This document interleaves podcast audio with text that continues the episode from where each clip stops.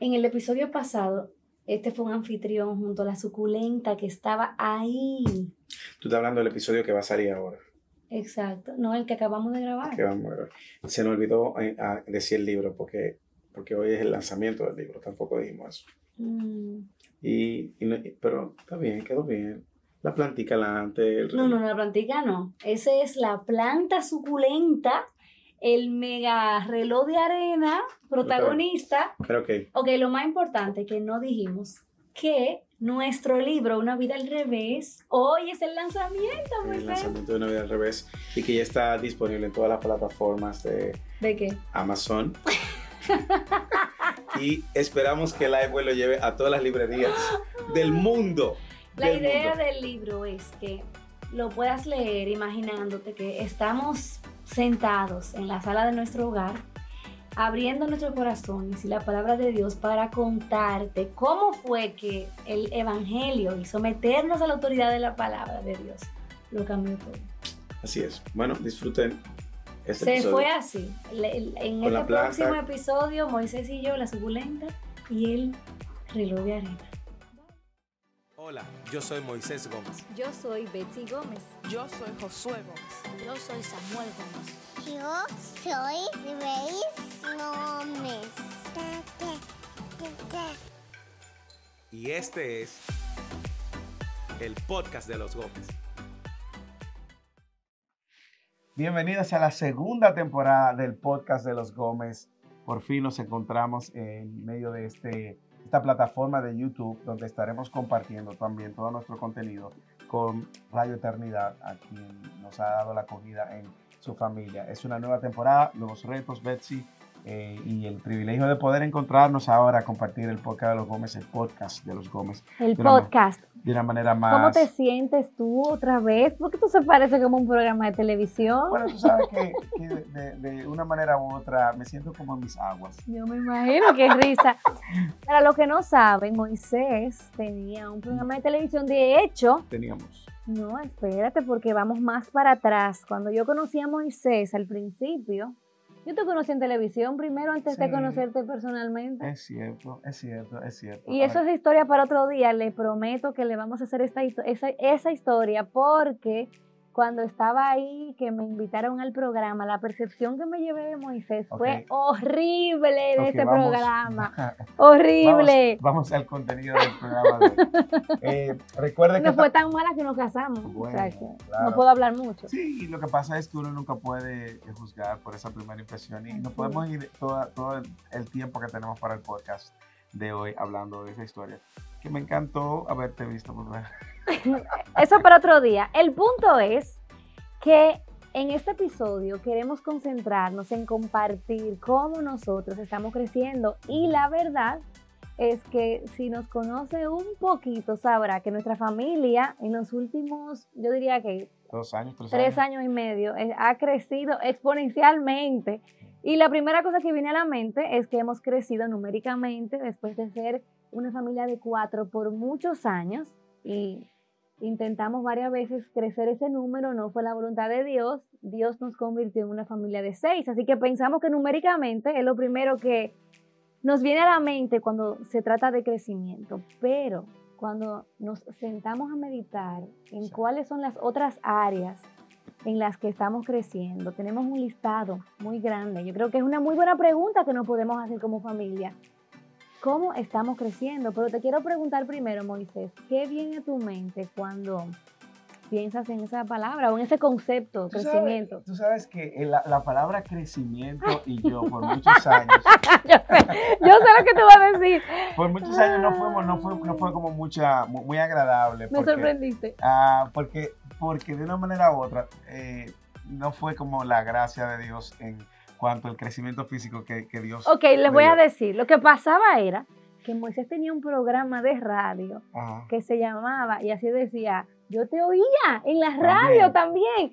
O sea que tú eras un fan oculto. yo era una fan ahí, como una canción que dice, una fan uno se enamorada. entera- uno se entera de cosas cada vez. ¿no? Eh, y decía, en crecimiento. Ahora, lo que tú compartías en aquel programa, ¿llevaba a la gente a crecer o qué?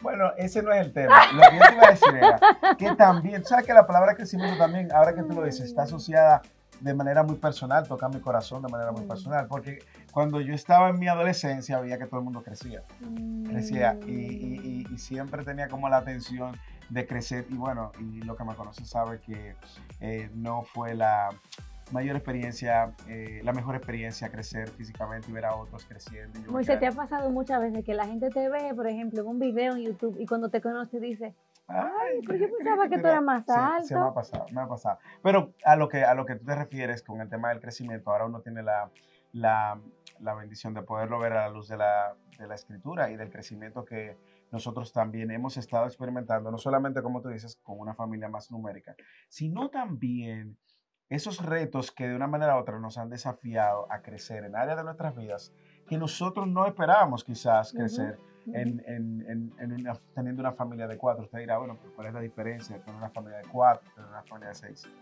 Es mucha Hay mucha gente que dice, no es lo mismo. No, hay gente que dice que el que tiene cuatro tiene cinco, el que tiene cinco tiene seis. No, no es lo No, mismo. no es lo mismo. Y yo creo que hablar un poco de eso en este episodio sería bueno, porque como lo hemos dicho, el, el podcast de los Gómez trata de esas conversaciones honestas que nos han sido de mucha bendición y mucha edificación a lo largo de nuestra historia. Entonces, eh, eso es lo que te puedo decir con respecto al tema del crecimiento. Yo creo que como ejercicio, lo que queremos hacer, recuerden que el deseo de este podcast es tener conversaciones honestas que te animen a atesorar a Cristo, la obra de Cristo, su, su obra en, en tu vida, en tu familia. Entonces podemos comenzar con esa pregunta, que te lanzamos ese reto, que tú te sientes con tu familia y que puedan hablar entre ustedes cómo estamos creciendo. Yo creo que es una de las preguntas que eh, más caracteriza nuestras conversaciones, ya cuando estamos apagando el día, cuando los niños se van durmiendo. No solamente qué hay en tu corazón, qué Dios está haciendo, cómo ves que Dios está santificándote, cómo estás creciendo. O sea, que así como el crecimiento físico del cual yo te, te hablaba, el crecimiento espiritual eh, sucede desde el momento que uno nace de nuevo. Así como cuando tú naces, de- naces físicamente, hay un crecimiento que se va eh, haciendo notorio. Igualmente, el- cuando tú naces de nuevo espiritualmente, debe de empezar a verse las evidencias de ese crecimiento. Y eso eh, tiene muchos nombres, eh, un proceso de madurez espiritual, un proceso de santificación, un proceso de crecimiento espiritual. Pero la verdad es que toda persona que ha nacido de nuevo, de una manera u otra, tiene que ir creciendo en diferentes áreas de, de sus vidas. Y Dios va ordenando, orquestando situaciones en la vida del creyente para que, para que no se quede en el mismo lugar donde Dios lo encontró. El, negocio de Dios, si se puede decir de alguna manera, es santificarnos de manera que nosotros podamos y los demás también podamos crecer a la imagen de Cristo y los demás ver cómo la imagen de Cristo está siendo formada en nosotros. Por lo tanto, el crecimiento espiritual debe de ser una evidencia de todo creyente. Eso es lo primero que tenemos, yo creo que decir. Y por eso Sí, ese porque día todo lo que es sano y todo lo que está vivo y es saludable crece. crece y crece. Cuando algo no crece, hay un problema. Hay el- bueno, esa es otra. Nosotros somos dos enanitos que no crecimos. Para la gloria de Dios. bueno, sin embargo, yo creo que siempre es importante ver en cuáles áreas usted está creciendo, qué Ujú. Dios en los últimos años, meses, días, semanas está ordenando que te está trayendo algún tipo de crecimiento a tu vida. Porque el creyente debe de crecer. El creyente está llamado a crecer espiritualmente y nosotros lo vemos no solamente en las oraciones que Pablo hacía en Colosenses 1.9, Filipenses también 1.9, que oraba para que crecieran en el conocimiento, de manera que vivieran de él a- a- de acuerdo a su conocimiento del- de Dios. Yo creo que nosotros de- debemos de ejercitarnos en eso, en esforzarnos en ver cómo estamos creciendo. Y yo creo que también preguntarnos, o sea, ¿estamos nosotros pensando que tenemos todos que crecer al mismo tiempo? Muy bueno. Eh, porque yo creo que también eso nos frustra porque nos desesperamos. Queremos que como nosotros vemos que estamos creciendo, entonces nuestro esposo, nuestro cónyuge debe crecer la- a la par. Lo que ya yo entendí hoy, yo me recuerdo, tengo en mi mente fresco eh, situaciones en las que, por ejemplo, Dios te mostraba una verdad de la palabra y era como que si te bajó tipo eh, la matriz, así, ¡pam!, en un chip y te lo puso claro. Y yo estaba batallando con algunas cosas y tú fuiste paciente y me decías, oye, mientras tú estés en la dirección correcta, no tienes que hacerlo acel- acelerado. O sea, el- la obra de santificación y el crecimiento en cada creyente, aún en nuestros hijos, en la, ellos son distintos también. Te puedo hacer una confesión. Confiesa. Cuando yo jugaba béisbol, eh, el, el reto era poder crecer un poco más para ver si podía seguir eh, creciendo a nivel profesional. Y yo hice todo lo posible humanamente para crecer físicamente. Es decir, desde estirarme, desde colgarme en un lugar para, para que mis extremidades crecieran o se, o se extendieran. Al punto que llegué a ir a un endocrinólogo con mi mamá con el fin de ponerme esteroides para, o un, tratamiento de hormonas para crecer, porque tenía habilidades para jugar béisbol y, y todo dominicano entiende que puede conseguir un buen contrato si juega bien. Sin embargo, algo que yo quiero traer a la luz de, de- de la vida espiritual, nosotros no podemos forzar el crecimiento, Eh, no se puede forzar. Y lo bueno es que el creyente debe de descansar en que cuenta con la obra del Espíritu Santo Amén. para crecer. Eh, usted no puede decir, ay, ahora yo quiero ser más maduro. o no, no, hay un Espíritu Santo, dentro, el Espíritu Santo que mora dentro de ti, está llevándote a la velocidad que Él sabe que tú puedes primero, conforme al plan y el propósito que. Dios ha determinado y de acuerdo también a, a- a- a la- a lo que Él ha orquestado en tu vida, pasado, presente y futuro, ya sean circunstancias difíciles, eh, en otras ocasiones eh, puertas que Dios abre o situaciones donde Dios te pone a confiar y a depender de Él para tú crecer en algún aspecto, fe o esperanza. Entonces, quiero traer eso. Contamos con la obra del Espíritu Santo que nos va guiando en este crecimiento. Sí, porque también yo creo que un mal entendimiento de cómo se produce el crecimiento en la vida del creyente nos puede traer mucha frustración, en el sentido de que me, me encanta tomar esa ilustración de Tripp, que él dice que nunca ha visto un árbol pujando un fruto. Exacto. Y el día que usted vea eso, oiga, me internes en un manicomio, porque es una locura. O sea, ningún árbol está pujando un árbol de aguacate o un árbol de manzana. Nunca hemos visto eso. Simplemente que cuando ese árbol está eh, cimentado, cuando está arraigado, cuando tiene una buena semilla, cuando está regado, cuando es, cuando es saludable, va a crecer. De manera que eh, ajá, es algo que va a suceder. Entonces, como creyentes, si entendemos mal el crecimiento espiritual, vamos a hacerlo al revés. Vamos a pujar unos frutos sin conectarnos con la raíz que nos da el- la- el- los nutrientes para que eso pueda nacer de manera saludable. Y Y hay- cristianos así, tú Sí, lo has visto. claro, yo, hecho, yo he hay- sido una de, De ellas. hecho, hay cristianos que creen que es como un tratamiento de esteroides, un tratamiento de hormonas. Ah, si yo empiezo un seminario, si hago unos estudios eh, teológicos avanzados, eso me... No, no, no. Nosotros somos pro estudio, créanos, y todavía estamos estudiando.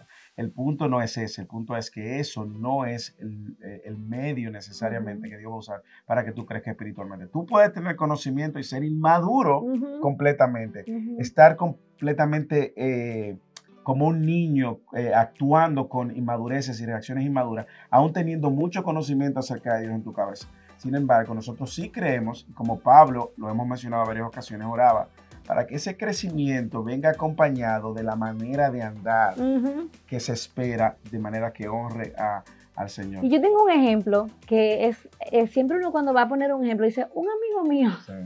en serio, es una amiga mía, que yo me recuerdo que ella decía, yo quiero crecer en su misión. Ajá. Y entonces nos compartió, mira, a partir de ahora yo voy a hacer ese reto de mujer verdadera. Y yo voy a someterme a mi marido y, ella, y él va a ver que yo estoy creciendo en esta área. Pues ella hizo esto como la ilustración de los frutos forzados y ella se esforzaba y se sometía y a los dos o tres días desesperada porque ya no aguantaba más fue donde el marido y le dijo, hey, tú estás viendo que me estoy sometiendo, estoy creciendo en esta la- área. Exactamente. Y el marido le dijo, ay, pero es que se ve fingido, no Ay, se ay, ve ay, real.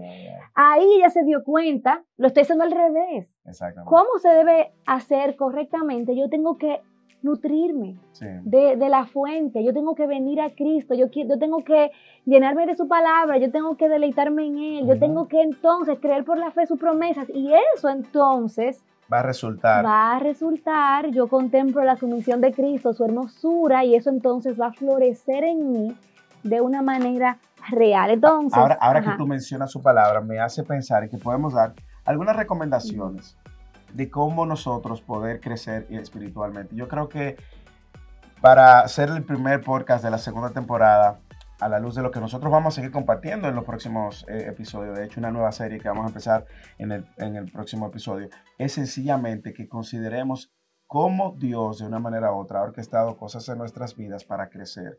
Y si usted está consciente de ese crecimiento o cómo su cónyuge o algún hermano en la fe, usted ha visto que ha ido creciendo y como hemos dicho en, en otras ocasiones, bueno, pues anímelo si usted está viendo ese crecimiento y si no, sea paciente.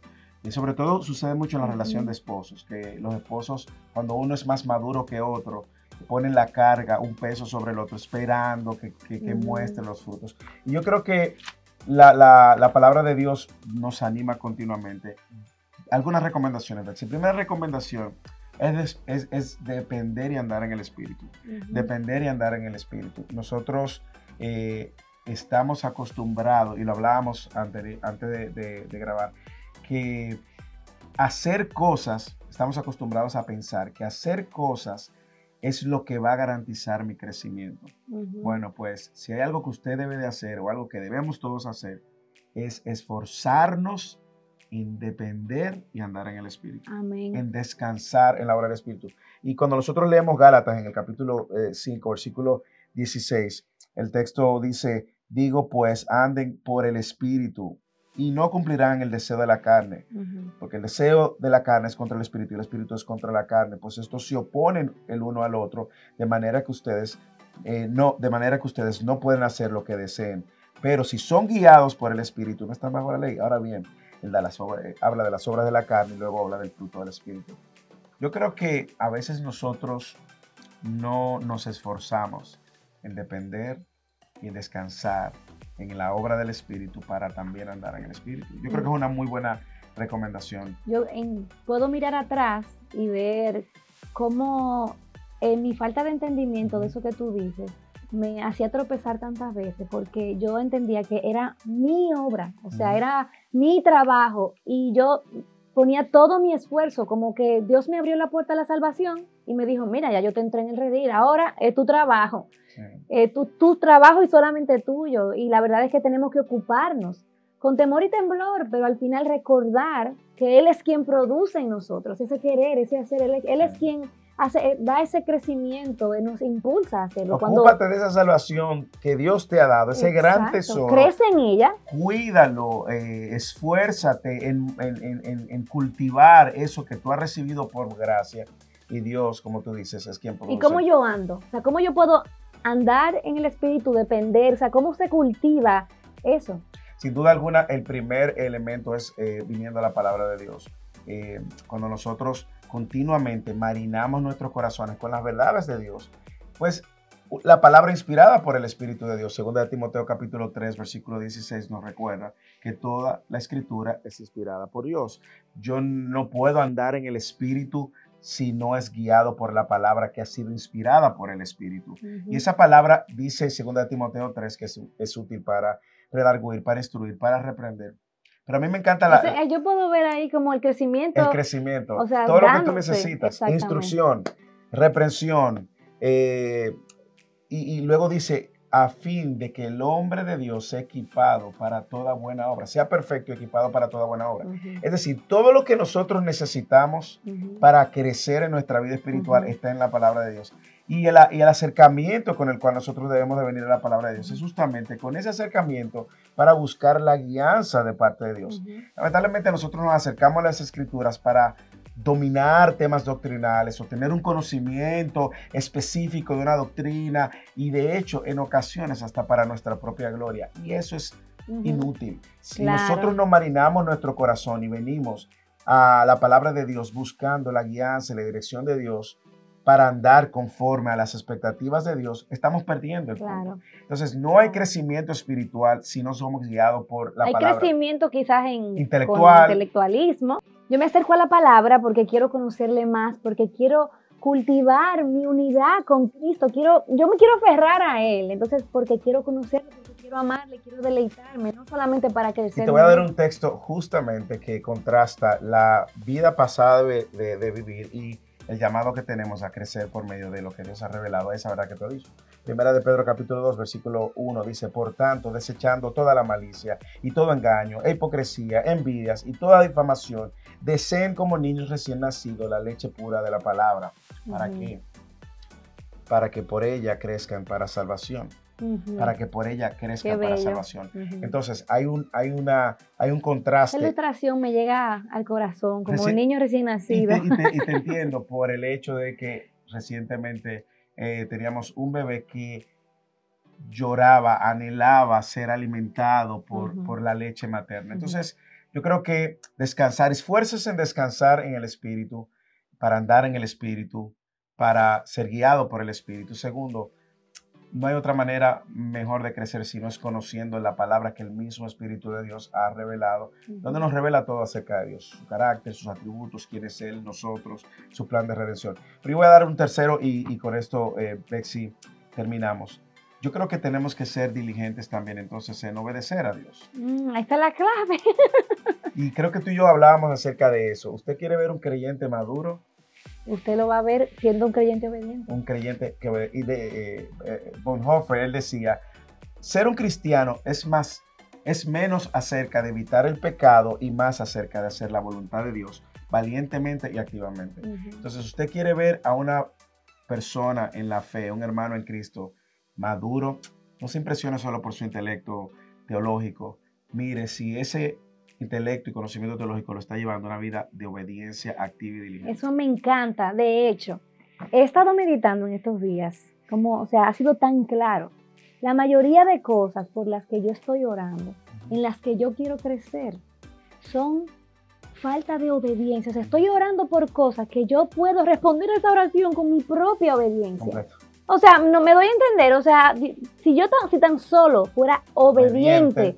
En hacer lo que yo tengo que hacer, Dios estuviera respondiendo todas mis oraciones. Entonces a veces estamos como en una pasividad y vagancia espiritual y decimos, no puedo crecer más porque estoy esperando que Dios me dé paciencia o que Dios me ayude con mi relación con mis hijos. Cuando en el momento yo lo que tengo que creer, yo tengo, como dice eh, segunda de Pedro en el capítulo 1, versículo 2, en su divino, divino poder me ha concedido todo lo que yo necesito para la vida y la piedad. Lo que yo tengo ahora mismo es que creer por la fe que Cristo es más glorioso y más hermoso que lo que la tentación en el momento me ofrece y elegir obedecer Amén. por la fe. Y hay otros medios de gracia que Dios ha provisto para nuestro crecimiento. La iglesia Por eso local. podemos hacerlo en el próximo episodio. Ok, ¿Qué tú crees? ¿De acuerdo? El próximo episodio. Yo creo que aquí lo podemos dejar porque solamente con la pregunta, ¿cómo estoy yo creciendo? Tome un diario y comience a escribir las evidencias de gracia de cómo tú ves que tú estás creciendo o quizás pregúntale a tu esposo cómo tú me ves creciendo. O eh, siéntate con tus hijos y piensen como familia cómo nosotros estamos creciendo. Y se acabó el tiempo. Ah. Eh, así que nos vemos en el próximo episodio del podcast de los Gómez ahora en esta segunda temporada, también por Radio Eternidad. Que el Señor les bendiga. Bye.